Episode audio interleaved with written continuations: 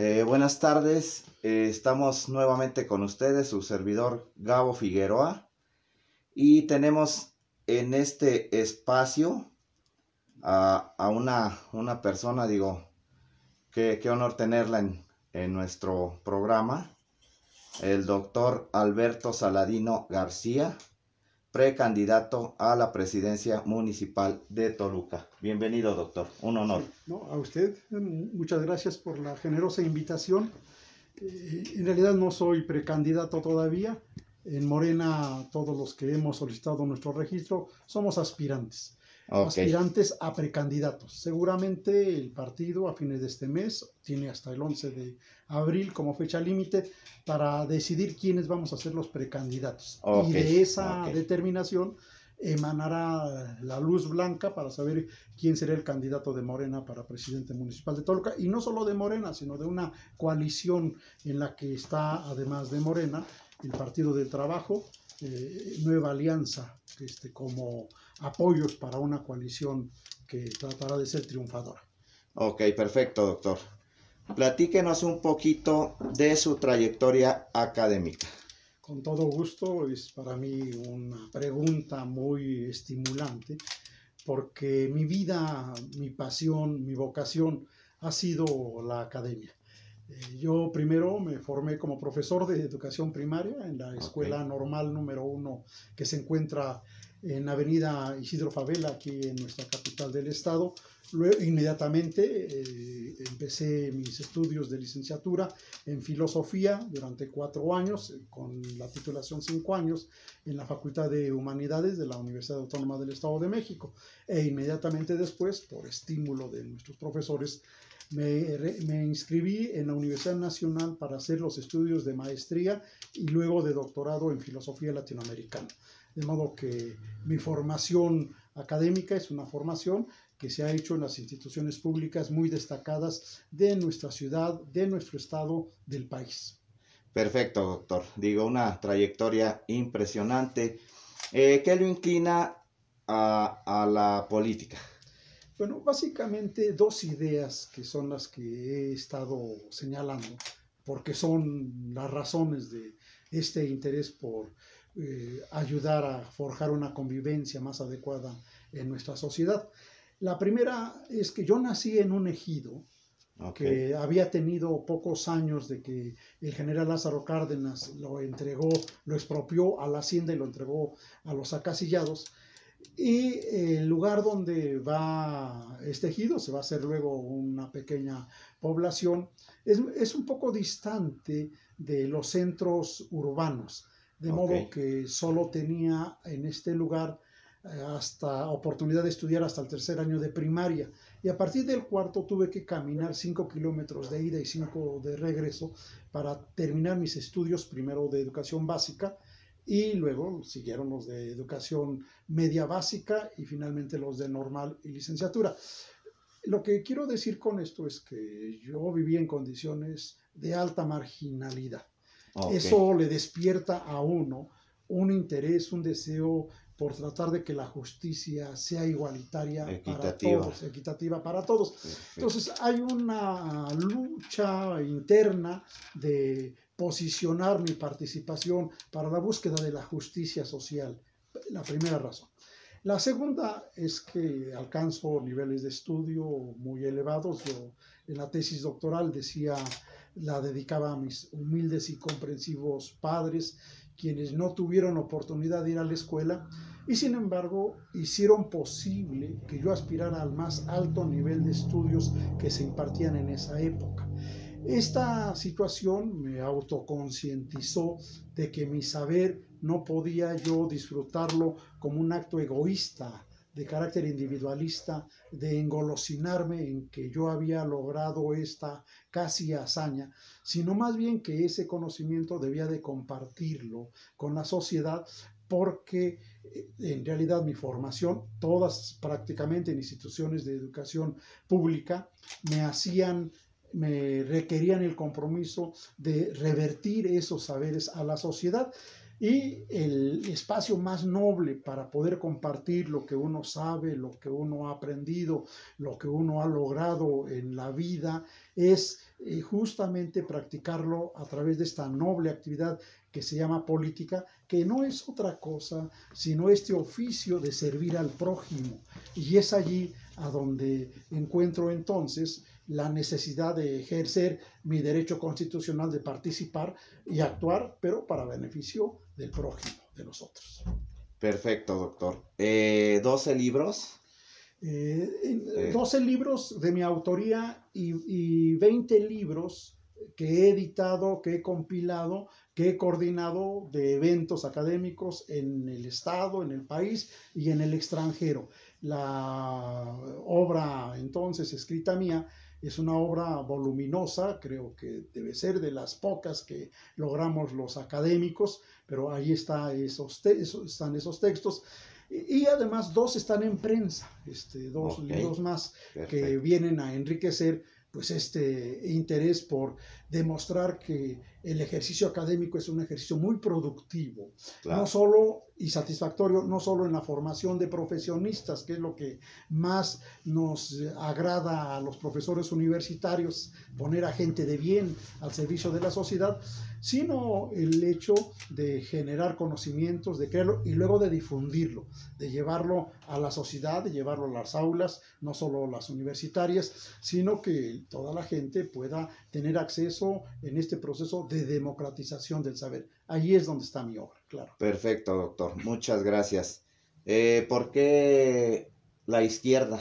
Sí. La izquierda es eh, una pregunta que se resuelve, se atiende muy fácilmente a partir de que eh, yo nazco a la vida pública, mi compromiso es un compromiso en búsqueda de la, de la justicia social y el, el, valor principal de la gente que se ha asumido de izquierda a lo largo de la historia. Vamos a pensar de manera, pues, eh, digamos, que genética en Cristo mismo, es buscar la igualdad, la igualdad con justicia. Sin justicia no hay igualdad humana, no hay respeto a la dignidad. Y en el caso de México, el problema estructural más grande que tenemos es el de la desigualdad de 500 años a la fecha. Entonces, este problema de desigualdad solamente puede atenderse en la lucha por la justicia social. Y la izquierda, en el caso nuestro, pues ha trazado una trayectoria mexicana que viene de los mismos evangelizadores, no sé, los casos sorprendentes de Fray Bartolomé de las Casas, de buscar que hubiera justicia o luego el caso de personajes nuestros como en el siglo XVII como Sor Juana que busca que haya igualdad entre los géneros hombres y mujeres o en el siglo XVIII con personajes como los ilustrados que tienen justamente el valor de la justicia como el anhelo más importante para una convivencia más sana. Y no se diga luego a partir de don Miguel Hidalgo que va a encabezar una lucha justamente para acabar con ese tipo de desigualdad, esos problemas de injusticia.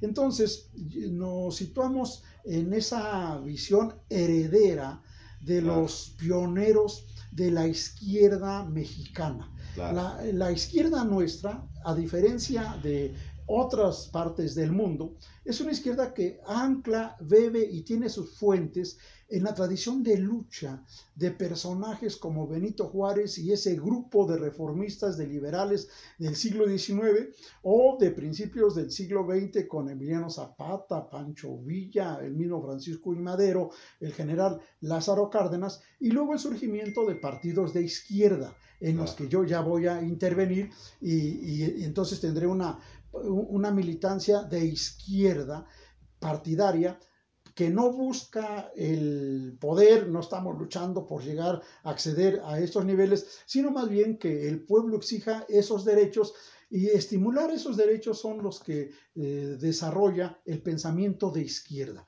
que se dé esa posición de igualdad. Y bueno, hemos logrado construir al partido político que eh, convenció a la mayoría del pueblo mexicano de que se puede gobernar de otra manera y, este partido pues es la expresión de la izquierda, de una izquierda muy mexicana que la lleva en el nombre de Morena, que lleva el nombre de Morena, al eh, ejercicio del poder mismo, del gobierno. Tenemos entonces un gobierno de izquierda porque es producto de un partido que resume toda esa trayectoria de la historia nacional. Perfecto, doctor. Eh, tres problemáticas del municipio de Toluca. La primera eh, es dramática, pero hay que decirla, es el problema de la inseguridad. La inseguridad es muy grave, el problema de la seguridad tiene que atenderse no habrá una solución mágica, pero este problema no se puede seguir solamente eh, adjudicando a factores que si bien inciden, no son determinantes. Aquí el gobierno tiene que intervenir. El segundo problema grave es el problema de la contaminación. Si nosotros no atendemos el problema de la contaminación, que cada vez se viene agravando porque tenemos contaminación de suelo, de agua, contaminación del ambiente y este tipo de situaciones pues son gravísimas porque resulta que están generando muchos problemas, como ahora incluso se llega a achacar al asunto de la pandemia por problemas de ecológico.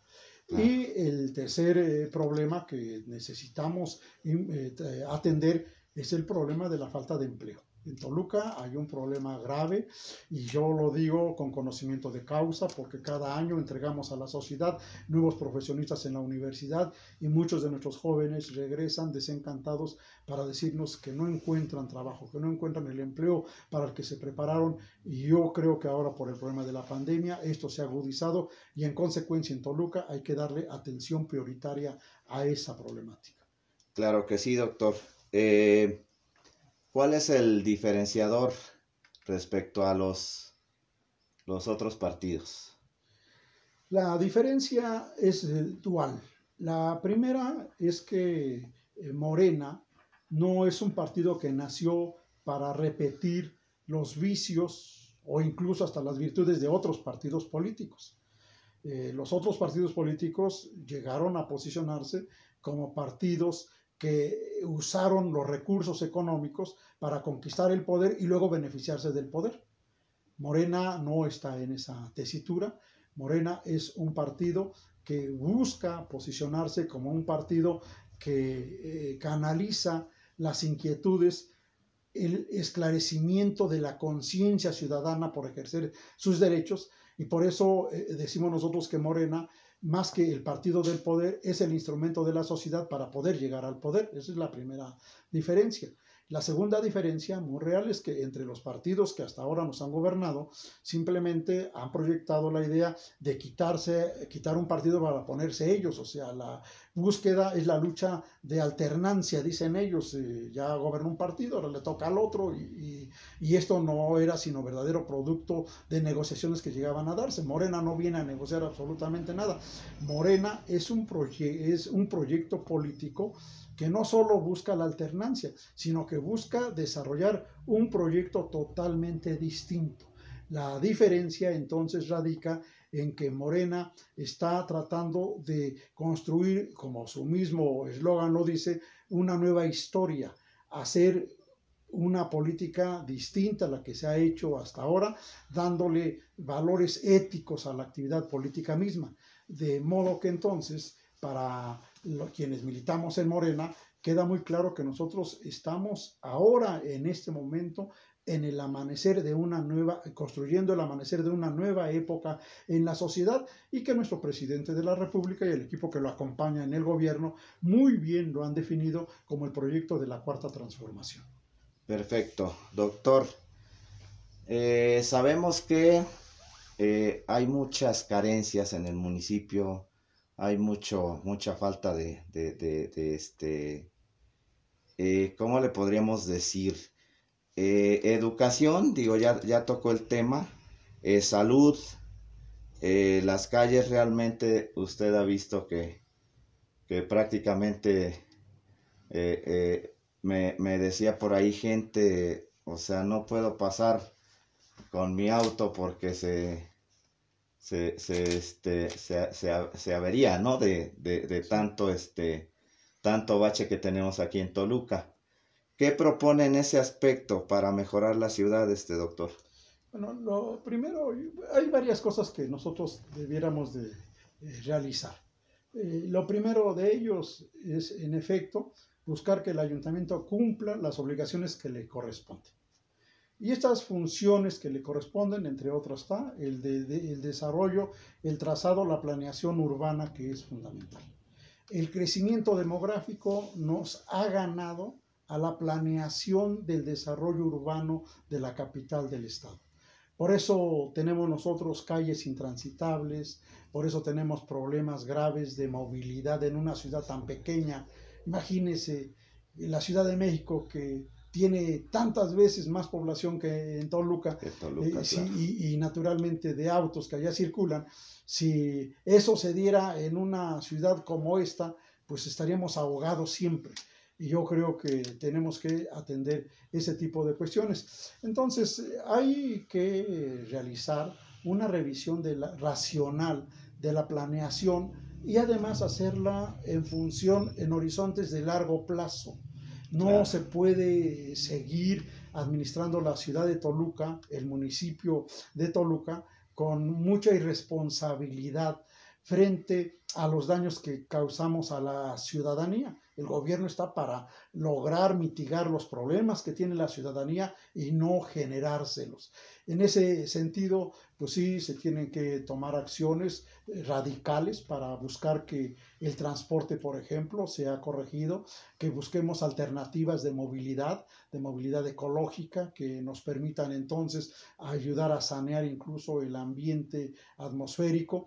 Pero también tenemos nosotros el, el derecho de disfrutar una ciudad que, que, sea de la gente. La ciudad se ha creado, básicamente la ciudad se ha desarrollado en función del automóvil. Yo creo que ya es justo que reconozcamos que la, el gobierno tiene que poner la ciudad al servicio de sus habitantes y que entonces el sujeto principal de todas sus acciones son los habitantes de la ciudad y todo lo tenemos que hacer en función de ellos. Por eso nos parece además elocuente que se empiece a revisar un nuevo espacio para poder apreciar a nuestra ciudad que nosotros, que los estudiosos han denominado la arquitectura del paisaje. La arquitectura del paisaje es una de las orientaciones modernas que los especialistas buscan mostrar de que la gente puede disfrutar los espacios públicos, de que estos están bien cuidados, de que se tienen que diseñar nuevos para que la gente pueda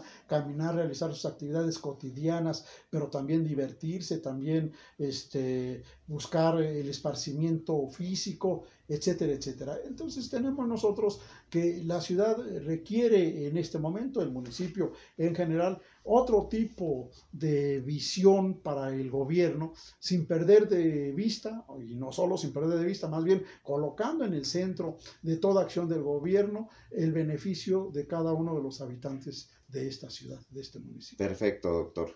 Hay otra problemática que nos aqueja mucho en la ciudad, digo, mucha gente me lo ha hecho saber, la falta de agua. Sí, este es un problema y que se va a ir acentuando si no se toman medidas adecuadas. Eh, tenemos aquí algunos problemas en el, Valle de Toluca y, qué pena que ahora apenas los estemos concientizando, porque este valle, el Valle de Toluca, es uno de los valles más altos, si no es que el valle más alto de la República Mexicana. Claro. Y en este valle se originan dos de las cuentas hidrológicas más importantes del país, que lo fueron en su momento, pues fuentes de vida, de vegetación, de riqueza en vegetación. Tenemos el caso de la cuenca hidrológica del río Balsas, que se inicia aquí en Tenango del Valle, que allí ah, continúa pues, hasta el Pacífico. Y la otra cuenca hidrológica, la del río Lerma, aquí en Almoloya del Río, que, se inicia. Pero hoy, eh, particularmente la cuenca del, hidrológica del río Lerma, pues se ha contaminado, la hemos contaminado, hemos desperdiciado ese recurso tan importante que tenemos y que en otra época pues nos daba alimento, nos proporcionaba el medio para poder generar mayores este, riquezas, etcétera, y ahora pues estamos careciendo prácticamente de este líquido. Entonces, ese asunto de ayudar a regenerar la naturaleza es algo que tenemos que atender, no es un problema exclusivamente del municipio, es un asunto que se tiene que atender de manera coordinada con el gobierno federal, con el gobierno estatal, para tratar de resolver esta problemática que si no lo hacemos adecuadamente nos va a ir, eh, se va a ir eh, haciendo cada vez más grande. El otro, la otra cuestión es que tenemos que revisar la forma como se ha administrado, como eh, en los municipios hay organismos casi autónomos que se dedican a administrar eh, los recursos del agua. Y resulta que a veces estos organismos en lugar de ser eficientes para poder atender la necesidad de sed de la ciudadanía, les pone obstáculo por una serie de mecanismos que allí se, se usan.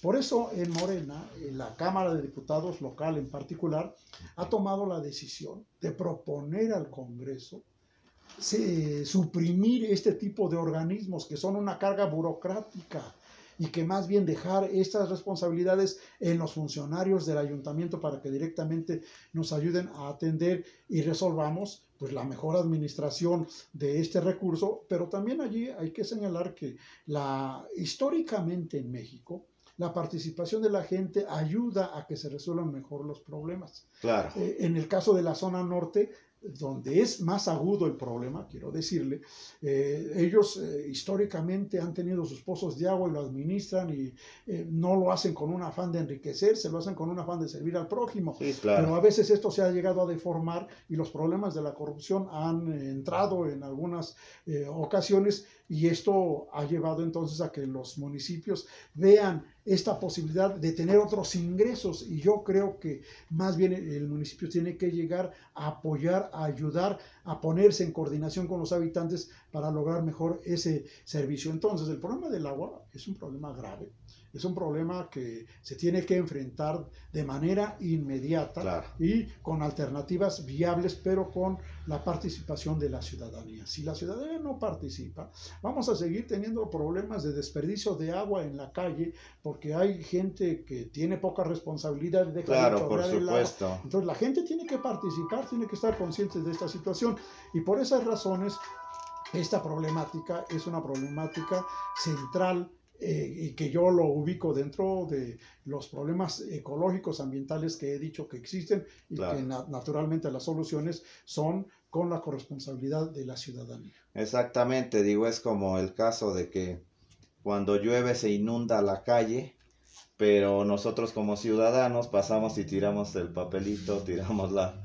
la, la envoltura de las galletas, digo, obviamente eso va a generar un problema. Digo, a partir de la educación ciudadana es donde, donde radica el, mejor de, la vida, ¿no? El, vivir mejor. ¿Estamos de acuerdo? Claro. Doctor, eh, ¿qué viene para el doctor Alberto Saladino García este 2021? Bueno, este año tenemos eh, tres este, expectativas. La primera es lograr convocar a la ciudadanía de que ayuden a consolidar el proyecto de la cuarta transformación del gobierno federal desde sus espacios locales. ese, es el, ese es el verdadero, digamos, la, expectativa central. De otro modo, no habrá posibilidades de que continuemos en este proceso de transformación nacional que tiene ese proyecto. Esa es la, primera expectativa. La primera expectativa. La segunda expectativa es eh, mostrar, en el caso de Toluca en particular, eh, que Morena eh, puede seguir teniendo el apoyo ciudadano si se eligen perfiles de candidatos cercanos a la gente, que les dé confianza por su trayectoria, por su capacidad, por su vocación de servicio, por su comportamiento ético. Si eso lo logramos hacer, quiere decir entonces que habremos dado un gran paso muy importante en el 2021 para preparar el acceso, la llegada de Morena en el 2023 a la gobernatura del Estado. O sea, no es esta elección cualquier elección.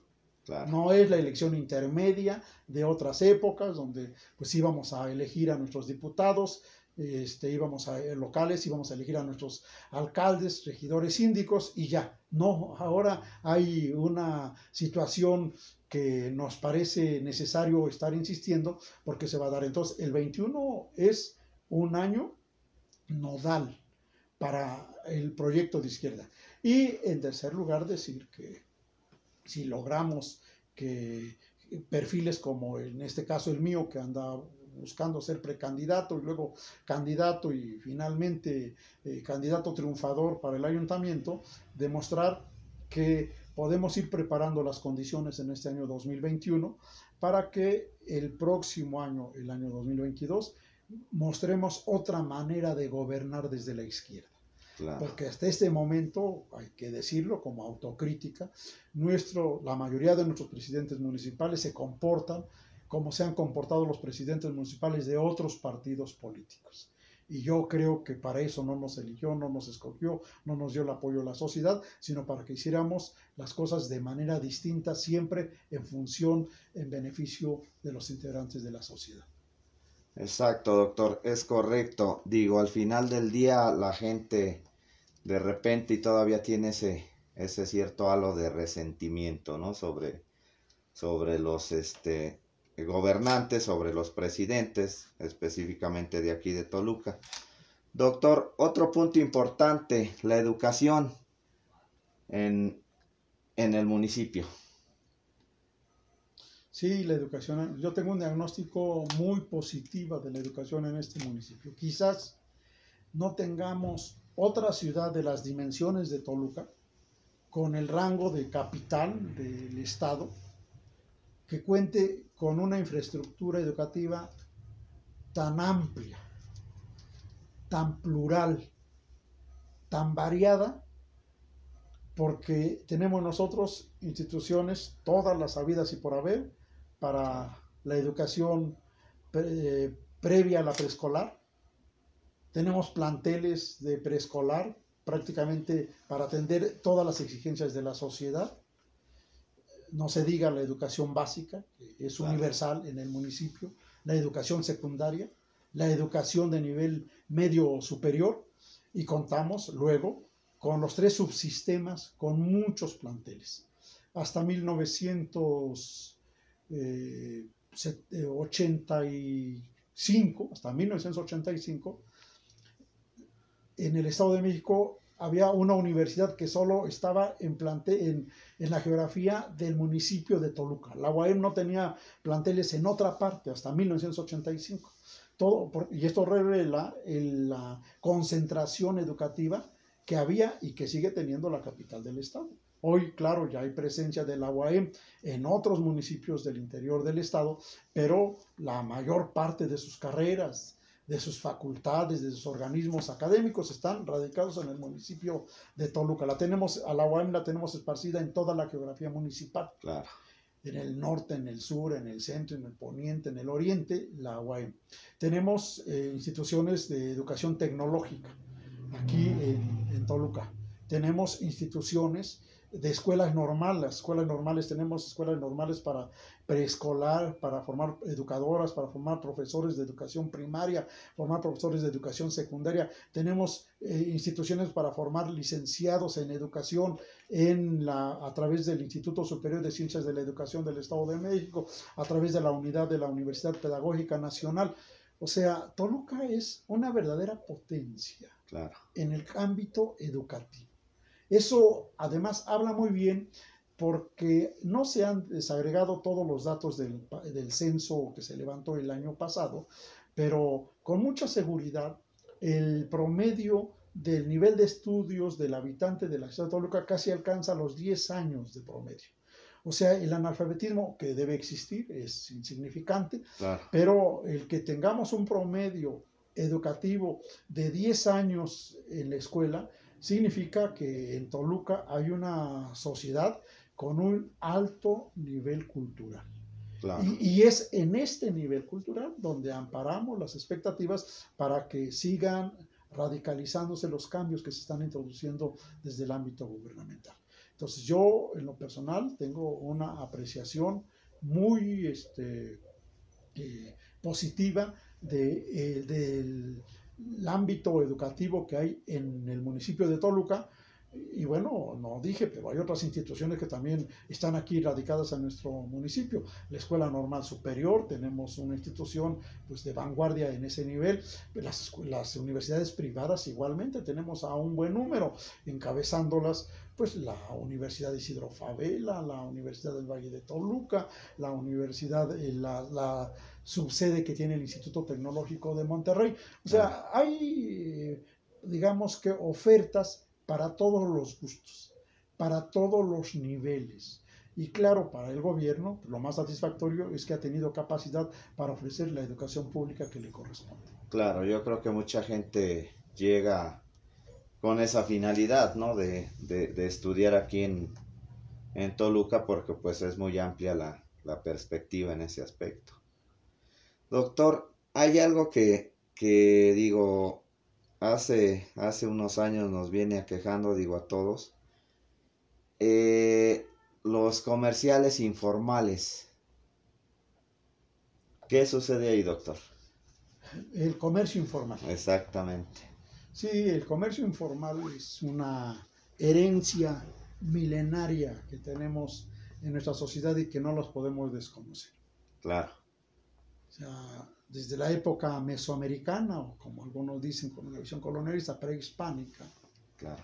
teníamos tianguis. Un pueblo nuestro se llama así, es el, el pueblo del tianguis, Tianquistenco, Santiago Tianquistenco. Exacto, perdón doctor, digo, hago énfasis en que nos aqueja porque mucha gente necesita, digo, no, no en el aspecto de que nos daña a nosotros como ciudadanos, en el aspecto de que mucha gente necesitamos salir a, a vender, digo, obviamente, porque pues es el sustento de vida, es el, el pan de cada día, ¿no? A eso me refiero, doctor. Sí, no, no, es una actividad, un empleo muy importante y para un sector creciente de la población la situación con el, comercio ambulante es que se ha desbordado y el gobierno, particularmente el municipal, no ha tenido la claridad para poder eh, generar políticas que le den canalización a esas inquietudes. O sea, no vamos a desaparecer, no se puede desaparecer el comercio ambulante porque la gente requiere un ingreso para su subsistencia pero sí se pueden establecer en acuerdo con los protagonistas, con ellos mismos, una serie de condiciones que les permitan trabajar sin azoro, sin que sean perseguidos por las autoridades municipales, sino buscar allí mecanismos que yo creo que ellos mismos los han buscado porque cuando empezó el comercio ambulante en realidad a verse como problema para las autoridades, allá en la década de los años 80. Le digo esto porque yo era director de la Facultad de Humanidades en esa época y me iban a ver organizaciones de comerciantes ambulantes que el Che Guevara, que la organización Jorge Jiménez Cantú, etcétera, varias organizaciones, para pedirme el espacio para que se pudieran reunir y llegar a algunos acuerdos y un poco responder a las represiones que recibían del gobierno estatal y fundamentalmente del gobierno municipal. Pero este problema sigue allí presente y pues a veces nos desayunamos con notas que son poco eh, elocuentes porque resulta que pues eh, vemos ahí el periódico o las noticias que mm, observamos en la televisión o que escuchamos en la radio de que la policía incautó eh, mercancía de gente tan humilde que por esas razones está, saca su mercancía. Y le digo, y, y, no va a desaparecer esta situación porque es una herencia milenaria, así ha sido siempre el pueblo mexicano.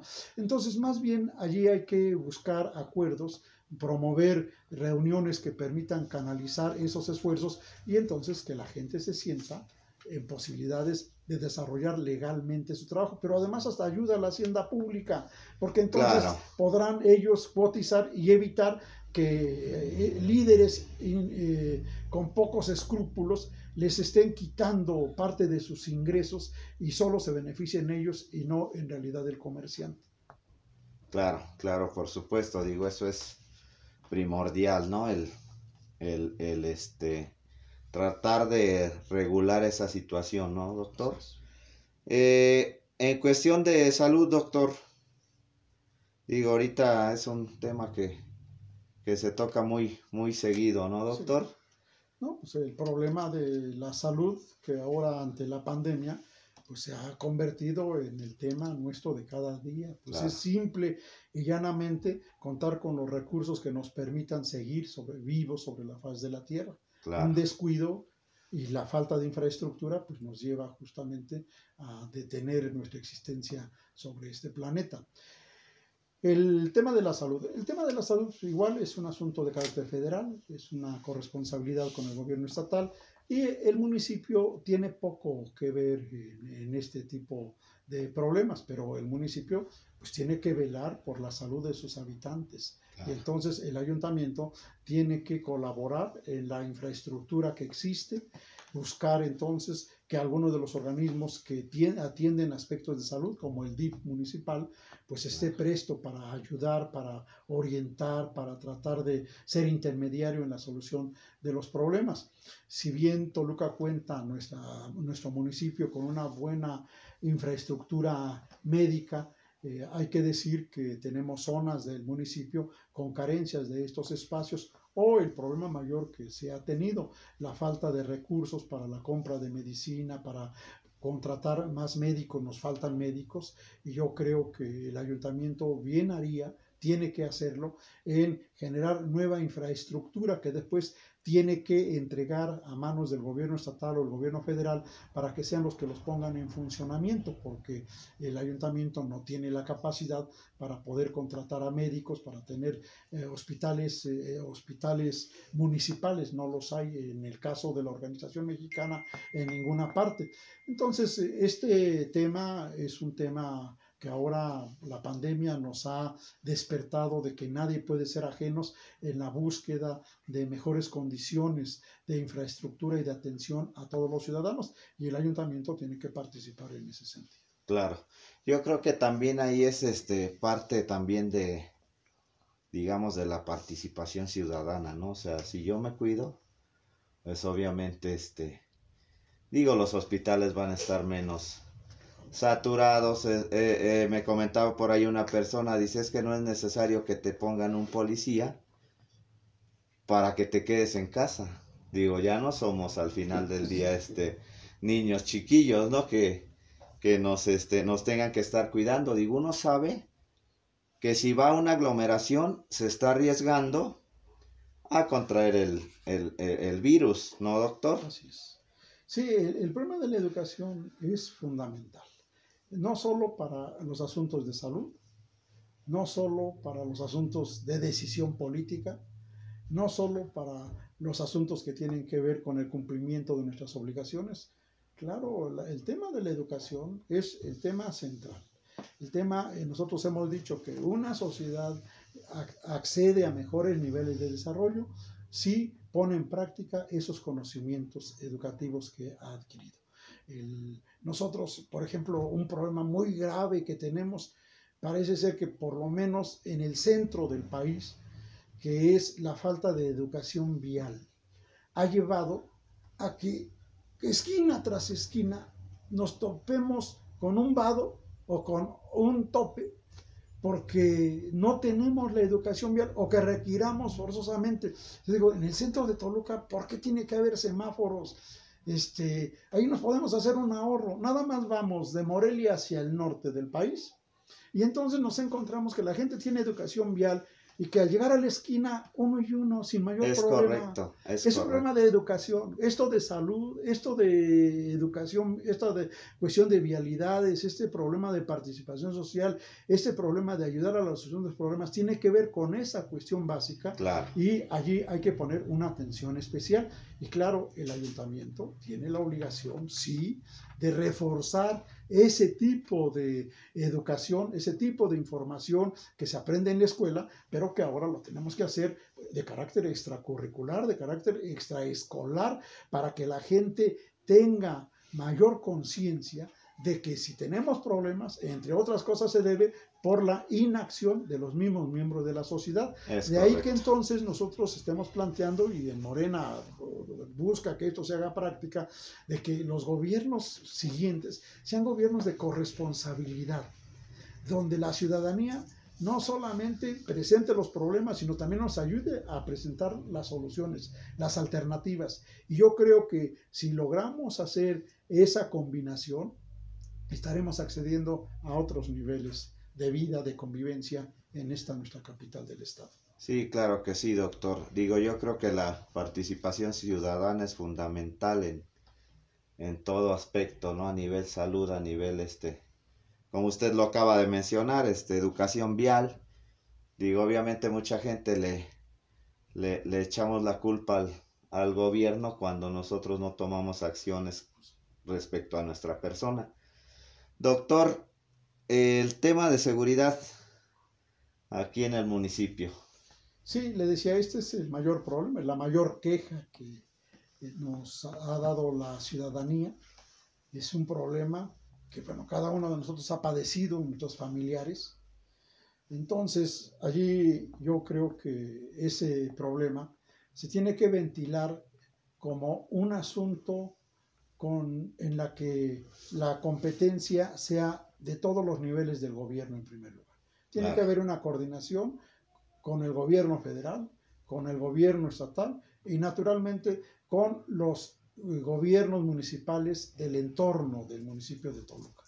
Porque no puede ser que ahora en este proceso tan radical que se está dando de conurbación nos separe una calle del municipio de San Mateo Atenco Con Toluca. y, y entonces ajá, eh, eh, el AMPA, que conoce bien a veces esta información, sabe que del otro lado de la calle ya no puede actuar el eh, policía del otro municipio, que se mete en problemas.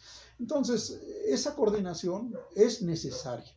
Es necesaria y alguien tiene que tomar la batuta y el ayuntamiento de Toluca tiene todo el deber, toda la obligación de poder hacerlo. Eso es por una parte. Por el otro lado, tenemos que entender que el, problema de la inseguridad tiene causas que están en la familia, que están en los comportamientos anómalos en la sociedad, pero tiene causas también de carácter económico, que muchas de esas personas pues no tienen las habilidades para poder desempeñarse en una actividad y entonces fácilmente eh, se llevan a la práctica conductas antisociales. Entonces, este co- complejo problema, es eso, tiene que resolverse también pues con acciones de educación. Claro. Si logramos, por eso el actual gobierno ha impreso un documento que este, busca que los abuelitos, los- las personas de mayor edad, lean este documento que originalmente lo planeó como constitución moral el presidente de la República, para que puedan con su autoridad de gente sabia transmitirlo a los nietos, transmitirlo a los hijos, de que tienen que tener mejor comportamiento en la familia, en la sociedad, en la escuela, etcétera, etcétera. Entonces, un problema de educación moral que se requiere, el relajamiento moral es tremendo. Y las iglesias, la católica en particular, tampoco han puesto el granito de arena que, que merece atender esto. Entonces, este problema que tiene muchos factores en sus, en sus fuentes, lo tenemos que atajar también con el uso de las nuevas tecnologías igualmente. Tenemos que buscar que nuestra ciudad cuente con suficiente tecnología que nos permita fácilmente resolver un problema de homicidio en algún espacio de la ciudad o problema de robo para poder ubicar a la gente malosa y de esta manera pues tratar de que se les castigue y un poco vaya mermando esa problemática. Pero el problema de la seguridad es algo que requiere igualmente la participación de especialistas. Y necesitamos escuchar la voz de los especialistas que nos den alternativas, que nos sugieran mecanismos para tratar de enfrentarlo, porque esto es un problema humano y como humano tiene solución, porque hay sociedades donde uno puede caminar a medianoche sin mayor problema, pero aquí se oscurece y ya no queremos salir de la casa porque tenemos ahí la amenaza. Entonces, estos, estas situaciones son las que nos convocan a señalar de que tenemos que darle otra dimensión en la comprensión del problema de la inseguridad, tratando de comprometer a la ciudadanía por y, seguramente haríamos un ejercicio para buscar de que cada cuadra, cada manzana, haya gente que nos ayude no queremos tanto ver las lonas de que ya basta el sí, personaje este, si lo que queremos es la acción decidida y naturalmente acompañar a la ciudadanía para que se pueda hacer justicia y de esta forma ir enfrentando este tipo de problemas. Pero de que es un problema muy difícil, es un problema muy difícil, pero que la autoridad no puede cerrar los ojos frente a ello, sino al contrario, hacerse de todos los elementos para poder ser eficaz en la solución del mismo. Claro, doctor. Digo, al final del día eh, vemos, lo acaba de mencionar, las lonas de que, de que la gente ya está harta, ¿no? De la inseguridad. Y digo, lo peor del caso y lo peligroso aquí viene cuando la gente ya está tomando acción por propia mano. O sea, al final eh, la gente agarra al delincuente y lo lincha y digo, viene ahí un problema doble, ¿no? Este doctor.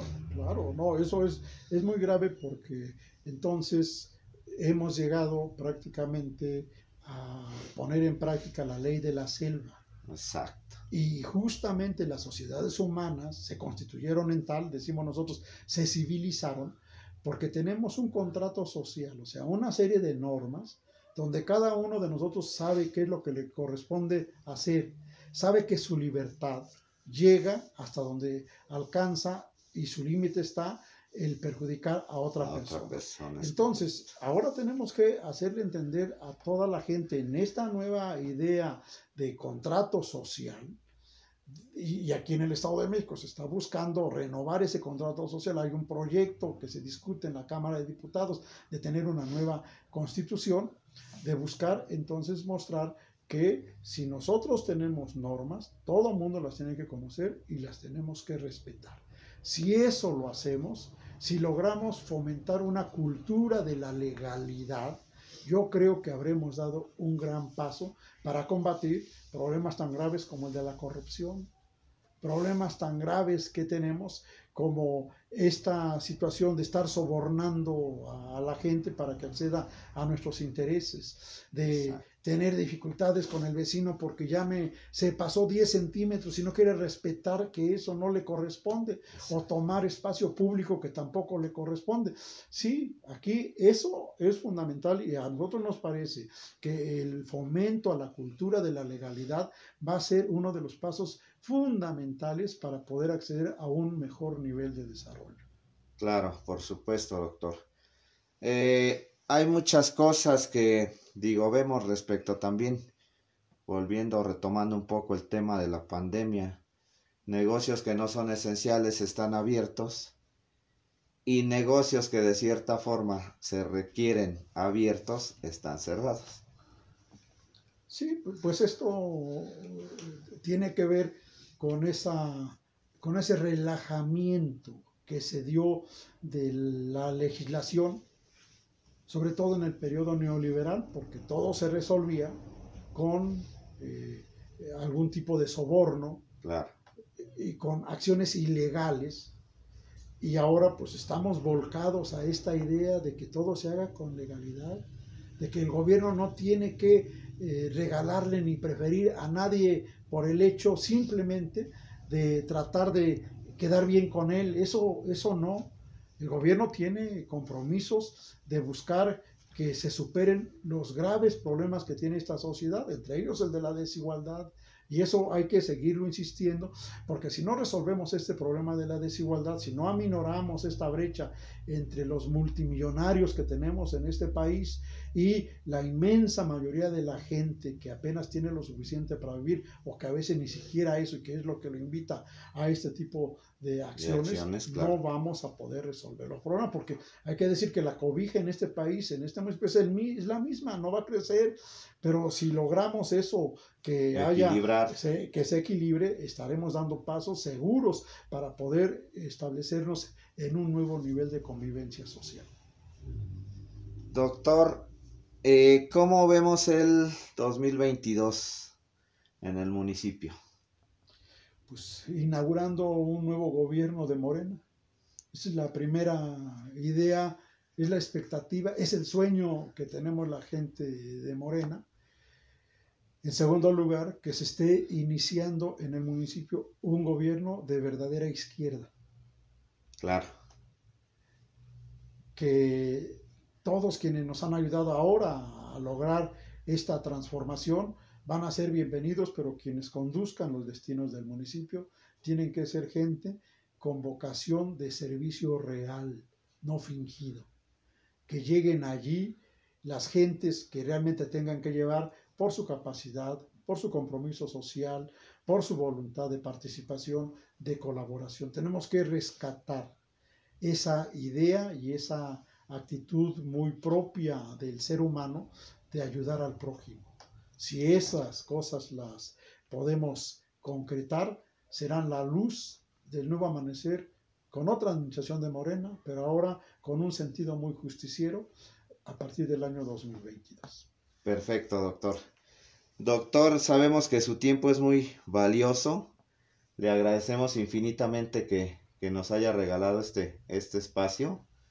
Eh, es bienvenido las veces que, que usted este, quiera.